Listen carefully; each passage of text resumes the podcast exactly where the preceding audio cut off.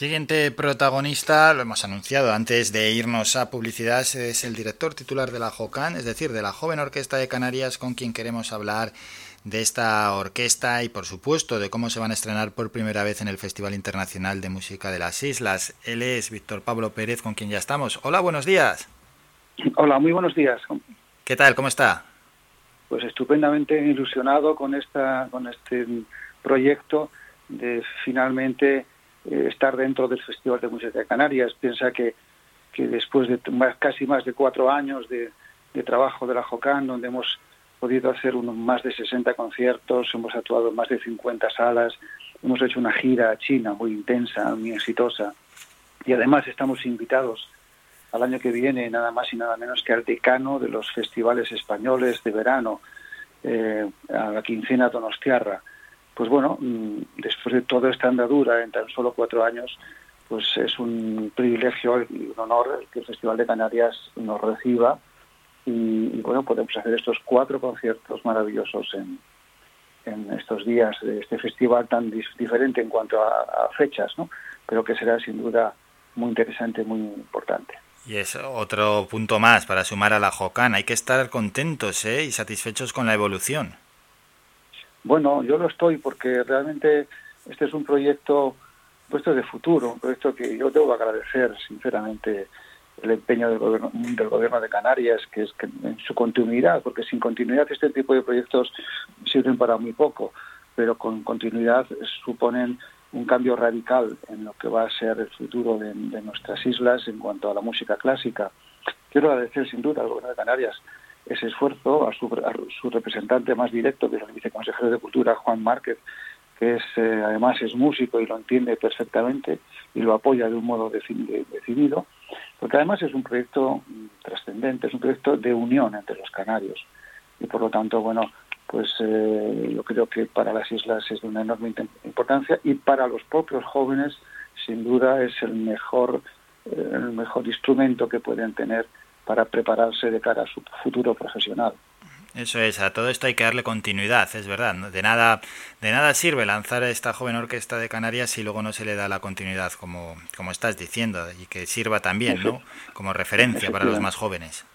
Sí, sí, luego incluso hay una segunda fase de esta joven orquesta que sería introducirlos, buscar la manera de introducirlos, potenciarlos hacia las orquestas profesionales, las orquestas canarias a través de contratos en prácticas o a través de experiencias ya más directas. Ojalá que también llegue ese momento. Eh, pero vamos, mientras tanto, pues seguimos con, nuestros tres eh, encuentros anuales, uno de música de cámara, que, recorre las ocho islas eh, y realmente llega a todos los rincones, a salas realmente que no son habituales y, llega a todo tipo de públicos.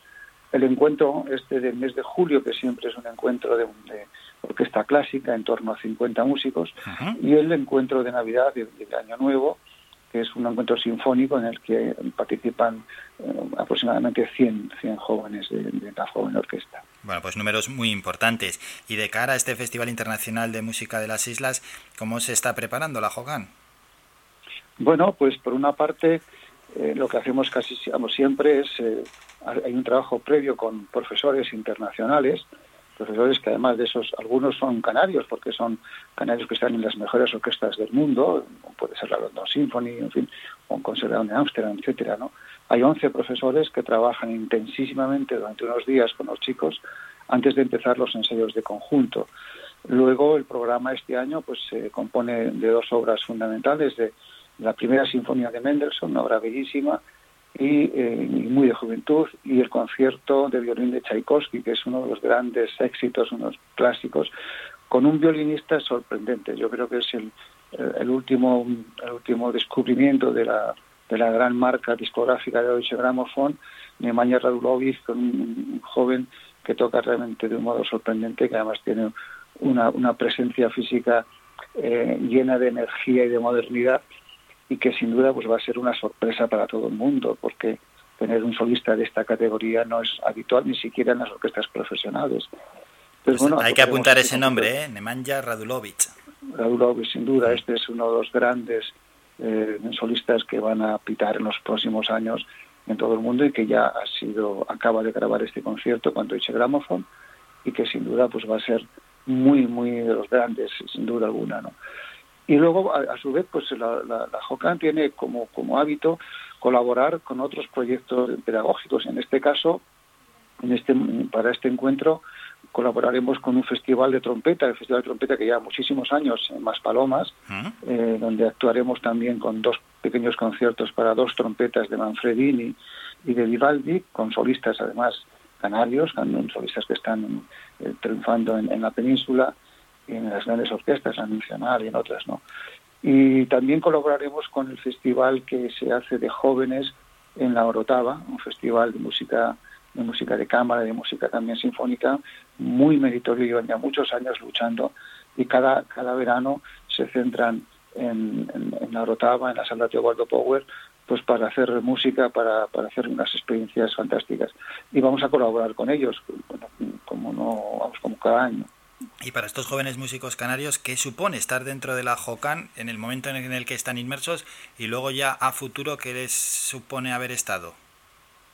Bueno, pues por una parte la experiencia de haber preparado profundamente, en mucha profundidad, una serie de repertorios que son muchas obras importantes, ¿no? Sinfonías de Beethoven, en este caso de Mendelssohn, de Tchaikovsky, de Stravinsky, etcétera, sinfonías del gran repertorio que cuando luego llegan a las pruebas en las orquestas profesionales, pues las tienen totalmente asimiladas y interiorizadas. Eso es una enorme ventaja con respecto a otras personas que no hayan hecho ese trabajo previo.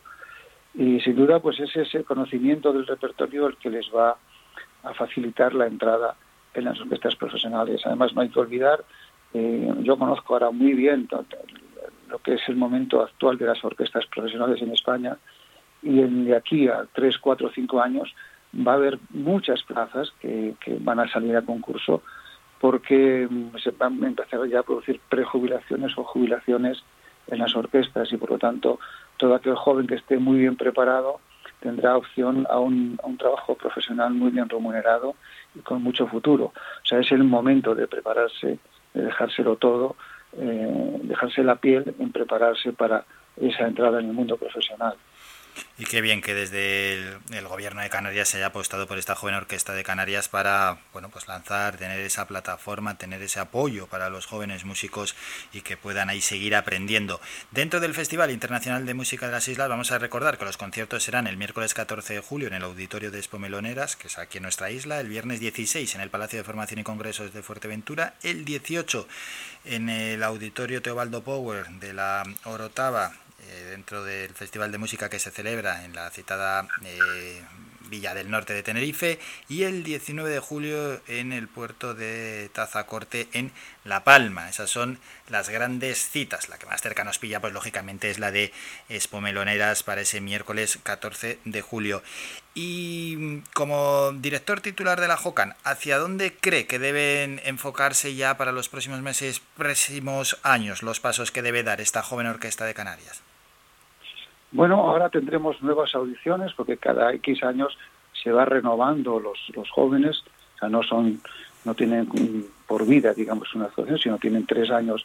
Eh, algunos pueden prorrogarlo, pero normalmente se renueva. Tenemos ahora previstas unas nuevas audiciones para que entren nuevos, nuevos jóvenes, nuevos chicos, incluso para que algunos que a lo mejor en un momento determinado eran muy jóvenes y no consiguieron entrar, pues pasados estos años hayan mejorado tanto que puedan ahora eh, introducirse en la orquesta.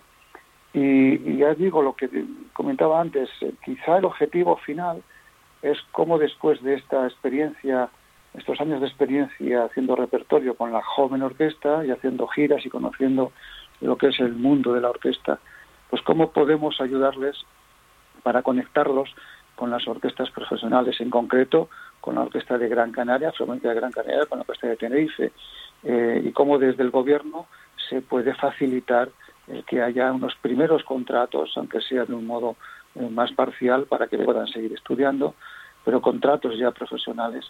Estoy en esta, ahora mismo este sería nuestro empeño siguiente, facilitar desde el gobierno esa inmersión en las orquestas profesionales canarias. Bueno, pues dicho queda y nos hemos vuelto a acercar a la joven Orquesta de Canarias y lo hemos hecho con su director titular de la JOCAN, Víctor Pablo Pérez. Recordamos que más información del Festival Internacional de Música de las Islas en www.festivaldecanarias.org. Ahí tenéis toda la información disponible para las próximas citas. Y vamos a despedir ya, Víctor Pablo Pérez. Muchísimas gracias por estos minutos. Estamos en contacto. Que vaya todo realmente bien en las próximas citas para la JOCAN. Gracias y que pase un gran día. Gracias, igualmente. Gracias por la información.